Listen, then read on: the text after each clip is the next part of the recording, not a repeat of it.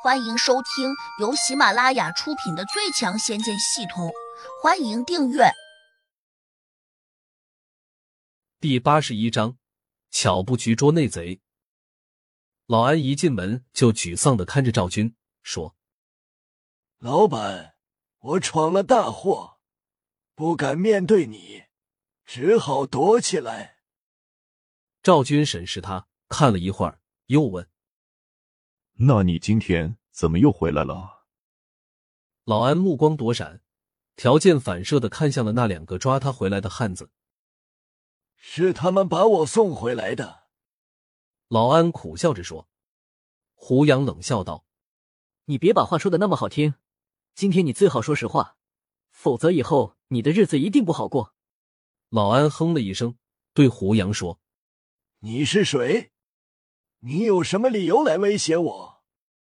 张晨光突然抬起手，给了他一巴掌，冷道现在是我在威胁你，你服不服气？：“老安的脸色顿时大变。虽然他不认识张晨光，但看见其他黑衣大汉对他恭恭敬敬的模样，就知道这是一个领头的，所以他赶紧说我服，我服。您有什么吩咐？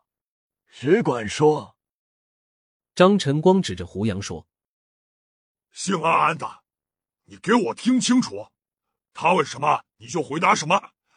你要是再敢对他不敬，我就灭了你！老安全身哆嗦了一下，有些惊愕，好像不敢相信。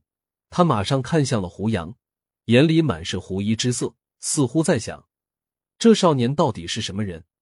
怎么连青龙帮都要这样尊重他呢？叶淑芬凑近了赵军，小声说小婉的这个朋友到底给了他们多少钱啊？我也不知道，但是他们最初想从我这里敲诈两千万。如果小胡只是给了他们一点点钱，恐怕摆不平吧。：“胡杨指着赵建宇说。你过来，告诉大家老安撞车这件事到底是怎么回事。”赵建宇脸色一变，支支吾吾地说我怎么知道？我当时又不在现场。：“胡杨哼了一声。”你刚才拿手机给谁发消息？拿出来让大家看看。赵建宇居然轻松地说。我没有和谁发消息，不信你看。说着，他就把手机拿了出来，递给了胡杨。胡杨没有接，冷着脸说别以为你把刚才发送的消息删了，我就不知道。：“赵建宇马上叫着委屈。欲加之罪，何患无辞？你这不是冤枉好人吗？”胡杨没有理他，转身对押送老安过来的那两个黑衣大汉说。他的手机呢？拿出来。其中一个大汉马上从身上掏出一个手机，递向了胡杨，一边说遵从你的吩咐，我们抓到老安的时候，马上把他的手机给收缴了。：“胡杨拿过手机，转身递给了小婉。”赵建宇神情大变，整个身体都开始颤抖起来。小婉迅速打开，翻找了起来。很快，他找到了一条消息，大声的念道老安，有人想抓你，你赶快躲起来。看完之后，立刻把这条消息删除掉。切记，：“停顿了一下。”小婉又冷冷的看着赵建宇问。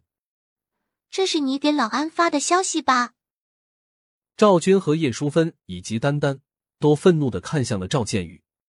赵建宇的额头上冷汗直冒，结结巴巴的辩解道我这是为老安好吗？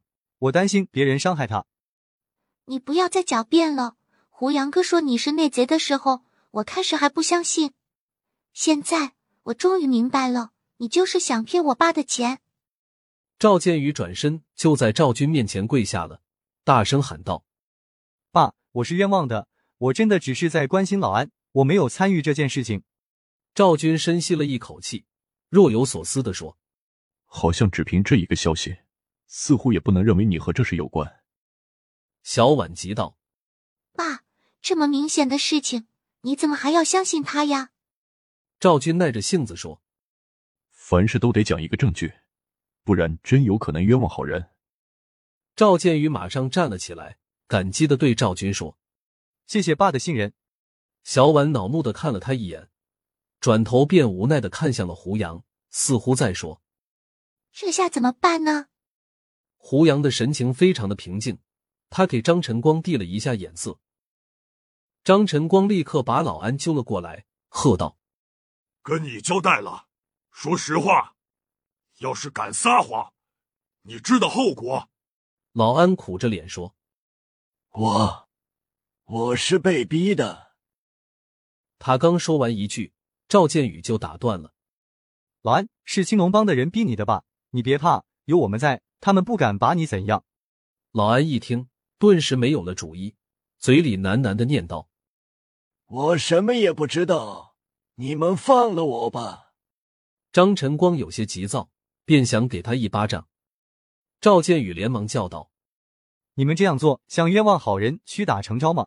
我不服！”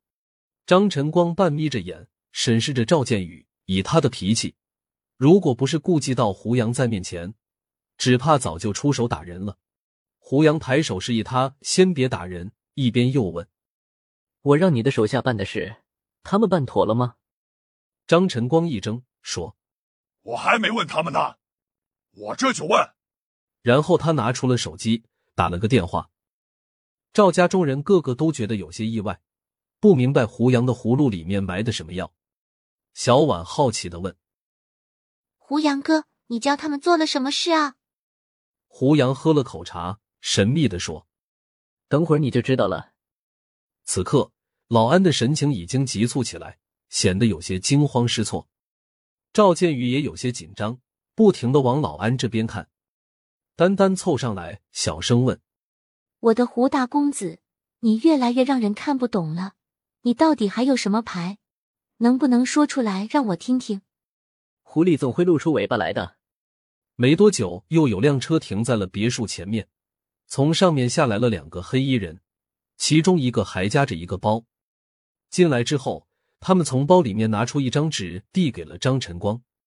张晨光看了一眼，又拿给了胡杨。胡杨瞄了一眼，什么也没有说，直接递给了赵军。赵军一看，顿时有些生气，冷冷的问赵建宇：“五天前，你给老安赚了五十万。”是什么意思？原来这是一张老安的银行流水账单，上面有一个五十万的数字，特别画了一个圈。本集已播讲完毕，请订阅专辑，下集精彩继续。